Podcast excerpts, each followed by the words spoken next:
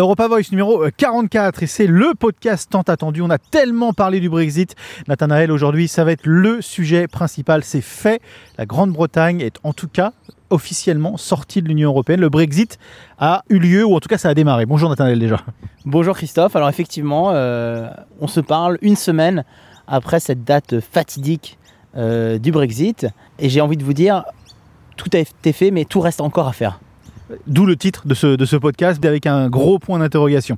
Qu'a-t-on appris depuis cette semaine? C'est pour ça qu'on n'a pas voulu faire un, un, podcast dans la foulée euh, du 31 janvier, parce qu'il a fallu un petit peu de temps de, réflexion, un petit peu de temps de, pour appréhender ce qui a pu, euh, ce pu se passer euh, après ce Brexit. Qu'est-ce qu'on a appris depuis ce 31 janvier? Principal enseignement, Christophe, c'est que une semaine après, l'épreuve de force entre le Royaume-Uni et l'Union Européenne ne fait que commencer. Effectivement, le Brexit a eu lieu, ça faisait trois ans et demi qu'on était dans un processus pour que euh, le Royaume-Uni quitte euh, l'Union Européenne. Alors on sait qu'il y a toujours cette période de transition euh, d'encore 11 mois jusqu'en décembre de cette année, décembre 2020, mais maintenant tout reste à faire parce que si vous voulez, le, le, la Grande-Bretagne, le Royaume-Uni, pardon, est sorti politiquement de l'Union Européenne mais par exemple, tout reste à faire d'un point de vue juridique, d'un point de vue de modalité des accords entre le Royaume-Uni et euh, l'Union européenne.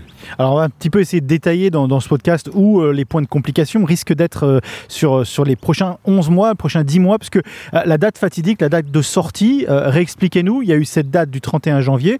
Par contre, il y a une autre date butoir qui, qui laisse une période de transition à l'Europe et au Royaume-Uni pour trouver des accords. Oui, alors maintenant, ce qui se, ce qui se passe, c'est que le, Royaume-Uni ne participe plus aux décisions de, de l'Union européenne. Ça, c'est acté, et puis le Royaume-Uni n'a plus de représentation au sein des instances euh, de l'Union européenne, par exemple euh, au Parlement européen. Donc ça, c'est quelque chose qui est acté. Mais il faut savoir, et il faut que nos éditeurs soient, soient conscients de ça, c'est qu'aujourd'hui, on a à peu près 750 accords qui unissent le Royaume-Uni au, bloc européen, à l'Union européenne. Et c'est maintenant ça c'est à ça qu'il va falloir s'atteler, c'est comment est-ce que ces accords vont régir la relation entre l'Union européenne et le Royaume-Uni, comment est-ce qu'on va garantir une concurrence euh, non faussée, une concurrence égale entre euh, le Royaume-Uni, euh, l'Union européenne, comment en fait d'une certaine façon on va faire en sorte, l'Union européenne va faire en sorte que le Royaume-Uni ne devienne pas, et j'emploie des mots un petit peu provocateurs, la nouvelle Chine dans les accords commerciaux avec l'Union européenne? Plus que la Chine, hein, l'Europe a peur d'un Singapour sur la Tamise. Ça a été dit par les instances européennes. Qu'est-ce que ça pourrait faire à l'Europe d'avoir justement un, une économie à la singapourienne?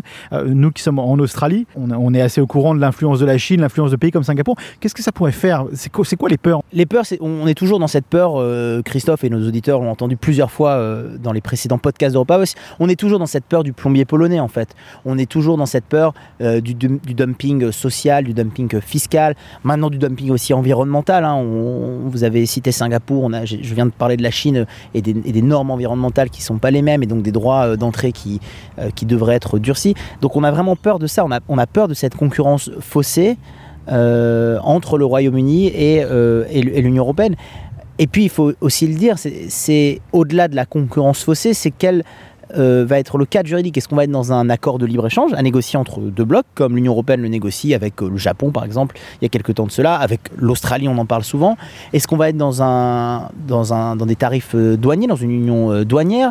Est-ce qu'on va être dans un, modèle de Schengen? On va rester dans un modèle Schengen. Donc il y a, y a plein de questions qui se posent au-delà du fait de mettre en place une concurrence saine, loyale. C'est aussi, voilà, quels vont être les, les contours. Il faut savoir que l'accord de retrait, lui, ne garantit que euh, les droits des citoyens, la paix en Irlande et le règlement des engagements financiers. Donc ça, c'est, j'allais dire, acté pour à la fois euh, les Européens et le Royaume-Uni. Mais à côté de ces trois piliers-là, ben, il reste plein de choses euh, à négocier. Les normes environnementales, par exemple, en sont une. Est-ce que ça veut dire également que l'Europe va devoir accélérer les négociations avec le Royaume-Uni et peut-être ça va ralentir les négociations ailleurs? Vous l'avez mentionné, on l'a déjà mentionné avec l'Australie. En gros, est-ce qu'il y aura une priorité donnée à ces négociations avec la Grande-Bretagne à défaut euh, justement des négociations avec d'autres régions comme la nôtre, comme l'Australie? Bah, Ça veut dire surtout que ça rajoute euh, au pied de l'Union européenne euh, une autre euh, épine euh, ou un autre dossier euh, dans les négociations euh, bilatérales.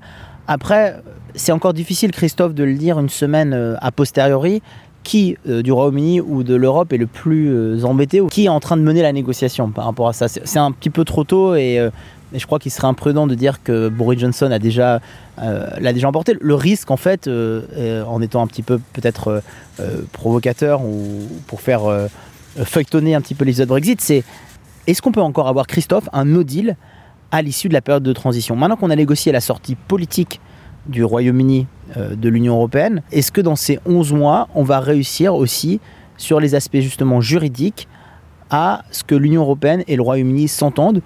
Ou est-ce que, bah, à l'issue de cette période de transition, il va falloir renégocier encore une période de transition parce que euh, la relation juridique entre le Royaume-Uni et l'Union européenne bah, ne sera pas réglée? Ce qui est intéressant, c'est que Boris Johnson est sorti au, lendemain donc, du 31 janvier euh, avec un sourire euh, éclatant. Il, était, euh, il avait gagné, et lui, avait, il avait gagné le combat sur le papier. Et puis, dans les jours qu'on suivi, les négociations ont débuté presque tout de suite avec l'Union européenne. Et ça, ça, s'est durci tout de suite. Il a directement attaqué Michel Barnier, le négociateur. Enfin, on a senti que la relation s'est tendue, mais tout de suite. Alors, je, je crois effectivement, Christophe, que la relation, elle s'est tendue. Alors, moi, je vois principalement deux éléments. Je vois d'abord que Boris Johnson, évidemment, il, bah, est en position de force euh, euh, au Royaume-Uni notamment parce qu'il euh, il a remporté des élections, il a fait que le Brexit a été fait, le Let's Get Brexit Done. Donc effectivement, il peut, et vous me permettrez, vous m'excuserez l'expression, il peut fanfaronner. Mais ce qui explique aussi la, tension de, cette relation entre Boris Johnson et les Européens, j'allais dire, c'est la position de Donald Tusk, euh, l'ancien président du Conseil, devenu euh, chef de file du Parti populaire européen, du parti de la droite conservatrice, qui incitait, sans se cacher, de manière tout à fait transparente, l'Écosse à revenir dans l'Union européenne. Et ça, évidemment, euh, pour Boris Johnson, il n'a pas du tout envie de voir une autre difficulté lui sauter au nez. Donc effectivement, Boris Johnson, à la fois, il a avec lui le succès en politique interne au Royaume-Uni qui peut lui permettre d'avoir un poids dans la négociation avec l'Union européenne, et il a en plus en face de lui des Européens qui se permettent d'une certaine façon, non pas de faire ingérence, mais en tout cas euh, de prendre fortement parti pour une solution par rapport à l'autre sur la position de l'Écosse et, de l'Union européenne. On va revenir à l'Écosse dans quelques instants, mais est-ce qu'il y a des dossiers clés à être traités en, euh, priorité pour les Britanniques et pour l'Europe? Je pense que bon, la Grande-Bretagne est dans une recherche d'accords euh, internationaux à peu près euh, partout dans la planète. Est-ce que ça, ça peut poser des problèmes justement à la négociation européenne? Je pense par exemple aux fameux poulets au chlore américain, des poulets qui pourraient se, diriger sur un marché britannique. Est-ce que l'Europe pourrait avoir peur de produits comme ceux-là se retrouver sur des marchés européens? Ou est-ce que est-ce est-ce que c'est là l'enjeu en fait d'avoir tout bien bouclé ces accords avec la Grande-Bretagne alors, c'est effectivement la traçabilité des, produits, euh, euh, le, contrôle de l'origine des produits, c'est effectivement quelque chose qu'on retrouve dans toutes les négociations euh, bilatérales. C'est est-ce qu'on peut appeler un, est-ce qu'on peut se permettre d'appeler un, vin un petit peu pétillant blanc un champagne ou est-ce que ça doit être un sparkling? Enfin, c'est des, sujets chauds qu'on retrouve dans toutes les négociations bilatérales. Donc, ça va se poser aussi au Royaume-Uni. Mais, je crois que c'est pour le coup, euh, ce qui va vraiment se poser au Royaume-Uni, euh, c'est euh, cette question. C'est pas tellement cette question de traçabilité des produits, parce qu'on l'avait dit, hein, avec la frontière en Irlande du Nord, ce qui va se passer, c'est qu'il va y avoir une zone douanière un peu ajustée dans les premiers temps, justement pour à la fois garantir les accords du Good Friday et en même temps pour ne pas permettre à n'importe quel produit hors Europe d'être déversé sur le marché européen à des, euh, des euh, j'allais dire, à des euh, critères moins plus permissifs que ne le sont les produits européens.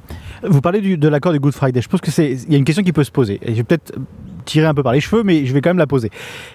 On connaît le pouvoir du lobby irlandais aux États-Unis. D'accord? On connaît l'importance de cet accord du Good Friday pour les Américains. On connaît le fait qu'on est. C'est, pas c'est pas un secret. Donald Trump a eu une petite ingérence dans le euh, dans la gestion en tout cas du Brexit.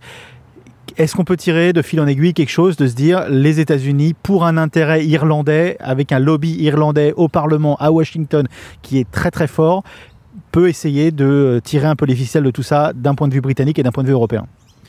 Alors, la question de la relation de Donald Trump et de ce que vous avez qualifié d'ingérence de Donald Trump dans la campagne, je crois qu'en fait, ça, c'est un élément à minorer maintenant euh, du fait que Nigel Farage est un peu sur la touche. Parce que c'était surtout euh, avec ce Brexiteur euh, en chef que l'ingérence de Trump, ou en tout cas l'investissement de Trump dans la, campagne Brexit était, était vu, était, était su par le monde entier. Donc, donc je crois que maintenant Boris Johnson, en termes de, de stratégie politique, il a tout intérêt évidemment à garder avec lui l'allié américain, mais à se défaire aussi de cette image euh, qui ne plaisait pas forcément à toute l'opinion britannique d'une ingérence ou en tout cas euh, d'une surmédiatisation de Trump dans cette campagne interne finalement qui était euh, le Brexit au Royaume-Uni. Mais si on va au-dessus du président américain, les lobbies américains, on sait qu'ils sont très puissants. Le lobby irlandais à Washington est très, est puissant.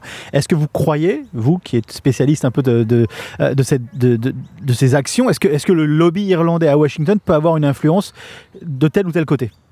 Je ne crois pas, Christophe. Euh, je, enfin, je, La question n'est pas farfelue quand même. Non, non, non. Là, bien sûr, la, la, la question, elle est, elle, est, elle est, tout à fait légitime. Je crois que ce qui pourrait être plus handicapant et, et, et, à, regarder de près, c'est si euh, euh, au basket, j'allais dire, de Boris Johnson, s'ajoutent comme ça plein de petits dossiers qui vont faire que la, la négociation avec l'Europe soit difficile. Alors ça peut être le dossier irlandais, ça peut être les actions de lobby irlandais, mais il faudrait à ça que s'ajoute aussi, encore une fois, le, le lobby intensif de l'Écosse euh, euh, pour être indépendante. Il faudrait que s'ajoute à ça aussi euh, les velléités de l'Union européenne de, conclure des, accords juridiques très contraignants pour l'Arménie. Donc, pour répondre à votre question, je ne crois pas que le dossier irlandais lui seul soit suffisant pour avoir un impact sur cette période de transition euh, jusqu'en décembre prochain. Ok, les prochains mois, on risque de, de voir quoi? Qu'est-ce qui, qu qui, risque de sortir euh, dans l'actualité les prochains mois, à la fois d'un côté euh, britannique et d'un côté européen? À quoi on peut s'attendre en fait? Alors, d'abord, Christophe, euh, je crois qu'on peut s'attendre à une volonté justement de l'Écosse, ou en tout cas de sa dirigeante euh, Nicolas Sturgeon, bah, de mettre le dossier de l'indépendance de l'Écosse sur la table pour, in fine, re-rentrer dans l'Union européenne. Chose... Elle, elle, peut pas perdre de temps. Il ne faut surtout pas qu'elle perde de temps, en fait. Non, il ne faut pas qu'elle perde de temps parce que c'est son momentum, Christophe. C'est son, son climax euh, politique, comme on dit. Donc, euh, elle, elle a tout intérêt euh, à ce que l'indépendance de l'Écosse et, euh, et, l'adhésion à l'Union européenne euh, reviennent sur la table assez rapidement. Chose qui serait unique, hein, puisque ce serait le premier cas d'un pays qui a appartenu à l'Union européenne, qui est sorti de l'Union européenne et qui re-rentrerait re dans l'Union européenne. Donc, Nicolas Sturgeon, elle doit surfer sur ce moment-là elle, elle n'a pas intérêt à perdre de temps. Et en même temps, et en même temps, Christophe, il y a deux choses qui vont faire que ça va être plus compliqué que ça n'y paraît. La première chose, c'est que Boris Johnson n'est pas du tout obligé d'accepter euh, bah, la mise en place euh, d'un référendum sur l'indépendance de l'Écosse. Euh, il n'a rien, évidemment, n'a rien à y gagner à, le faire. C'est la première chose. Et puis la deuxième chose, c'est évidemment qu'il y a un engouement euh, qui est plus grand maintenant qu'il ne l'était il y a quelques années selon un sondage YouGov euh, sur les Écossais et leur velléité d'indépendance. Mais il y a aussi euh, l'adhésion à l'Union européenne qui n'est pas perçue toujours par ces mêmes euh, sondages YouGov comme une priorité euh, par les Écossais avec des dossiers qui sont eux plus prioritaires comme l'éducation par exemple. Donc Nicolas Sturgeon elle a tout intérêt à faire ça rapidement mais euh, rien n'est écrit d'avance par rapport à ça. Donc ça c'est c'est ce qui va arriver dans les prochaines semaines, ce qui va être très, comme on dit en mauvais français, très topical au Royaume-Uni. Du côté européen et de la relation avec Boris Johnson, c'est évidemment quelle va être cette relation avec euh, Boris Johnson. Euh, comment ça va se passer dans les, dans les prochains mois? On l'a dit, hein, Boris Johnson n'a pas du tout apprécié que Donald Tusk, ancien président euh, du Conseil, fasse preuve de tellement d'ingérence dans sa proposition d'ouverture des portes de l'Europe à l'Écosse. Donc, quelle va être cette relation? Il avait des relations compliquées avec le, négociateur, en chef du Brexit, Michel Barnier. Euh, et puis Boris Johnson, lui, il va devoir s'atteler à montrer que le Royaume-Uni, en dehors de l'Union européenne, bah, ça marche aussi. Donc ça va être véritablement pour lui, non pas d'axer sa politique sur la relation avec l'Union européenne, mais d'axer sa politique sur le travail, euh, résorber le chômage, le chômage des jeunes, euh, la, la, création d'emplois évidemment, les transports, les infrastructures. Donc c'est véritablement de la politique interne programmatique euh, à laquelle il va devoir s'atteler. Et puis du côté de l'Union européenne, puisque non, on a vu d'abord les dissensions au sein du Royaume-Uni avec l'Écosse, on a vu le programme de Boris Johnson auquel il va devoir euh, s'atteler. Puis Boris Johnson, rappelons-le, pour nos amis auditeurs de SBS et d'autres radios, qu'il est en opération de séduction aussi avec les autres ensembles du monde. Hein. Il y a Dominique Raab qui est en visite actuellement en Océanie, en Australie notamment. Donc voilà, Boris Johnson, il va aussi devoir faire le VRP auprès d'autres puissances mondiales. Et puis du côté de l'Europe, ça va être de contrer toutes les velléités de sortie de l'Union européenne ben, d'autres puissances régionales euh, qui voudraient prendre exemple sur le Brexit, maintenant qui est quelque chose qui est faisable, qui est effectif, et donc euh, montrer que le bloc des 27 maintenant tient euh, et est un ensemble euh, cohérent dans une période d'instabilité avec euh, Madame euh, Merkel qui va bientôt quitter le pouvoir, avec Madame Merkel euh, qui a dû faire face à des décisions compliquées. On en avait parlé euh, en dehors de l'antenne, Christophe, euh, par rapport à cette alliance avec l'extrême droite de son parti, je crois dans la région de Thuringe. Donc voilà, c'est l'Europe va devoir, j'allais dire, continuer à montrer que c'est un, ensemble fédéral puissant, cohérent, à 27, sans que les, cette période de transition ne fasse tâche dans le quotidien euh, des, administrés européens. C'est intéressant ce que vous dites parce que sur, sur ces velléités d'autres pays euh, pour sortir euh, de l'Union européenne, est-ce qu'on peut dire qu'aujourd'hui on est en train de voir une certaine jurisprudence créée par la, Grande-Bretagne, par le Royaume-Uni, euh, pour, pour une sorte de, de mémo, euh, voilà comment on sort de l'Union européenne, voilà comment c'est fait, et voilà les, voilà les problèmes à éviter, et suivez chemin, et ça va être fait. Est-ce qu'il est y a une sorte de jurisprudence britannique pour la sortie d'un pays de l'Union européenne, ce qui n'existait pas avant? Alors sur cette question-là, je vais, je, vais, je vais prendre juste un exemple pour, euh, pour, pour, pour bien qu'on comprenne euh, pourquoi effectivement ça crée euh, jurisprudence. Dans la négociation commerciale qui se tient actuellement entre l'Union européenne et, le Royaume-Uni, et pour vraiment le seul volet commercial, il y a toujours cette notion de ce qu'on appelle de la clause de la nation la plus favorisée. Et ça, c'est un élément extrêmement important qu'il faut que nos auditeurs comprennent. C'est-à-dire que si vous avez une clause euh, qui favorise une nation pour X raisons dans un accord commercial, pour le même type d'accord euh, euh, commercial que vous accordez à un pays, vous devrez être obligé d'accorder ce, même bénéfice commercial à d'autres pays. Donc ça, c'est véritablement une, jurisprudence appliquée des accords commerciaux entre, entre pays dans le monde. Donc oui, effectivement, c'est tout l'enjeu. C'est à partir du moment où vous avez un fait qui fait jurisprudence, euh, bah, il faut réfléchir à, deux fois parce que ça va devoir s'appliquer sous peine euh, de nullité d'un accord ou sous peine de nullité d'une clause. Euh, et donc vous êtes, vous êtes lié euh, par ça. Donc oui, effectivement, euh, euh, Christophe, maintenant chaque document, pour tout ça pour dire que chaque document sur chaque point juridique qui va être signé entre l'Union européenne et le Royaume-Uni, je parle même pas du fait que est-ce que ça crée jurisprudence qu'un pays puisse sortir de l'Union européenne, ça c'est sûr, évidemment.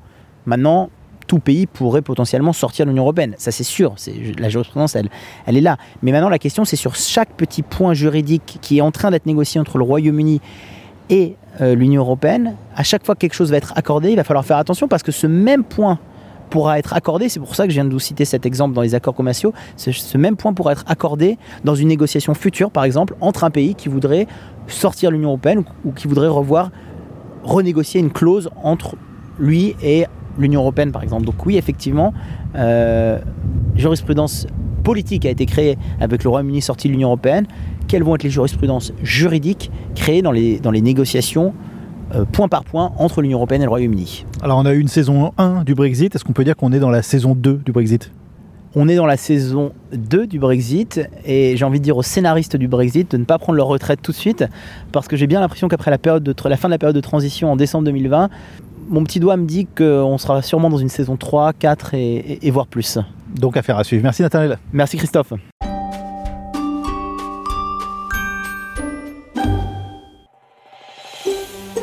Vous voulez entendre d'autres rubriques comme celle-ci? Écoutez-les sur Apple Podcasts, Google Podcasts, Spotify ou n'importe où où vous obtenez vos podcasts.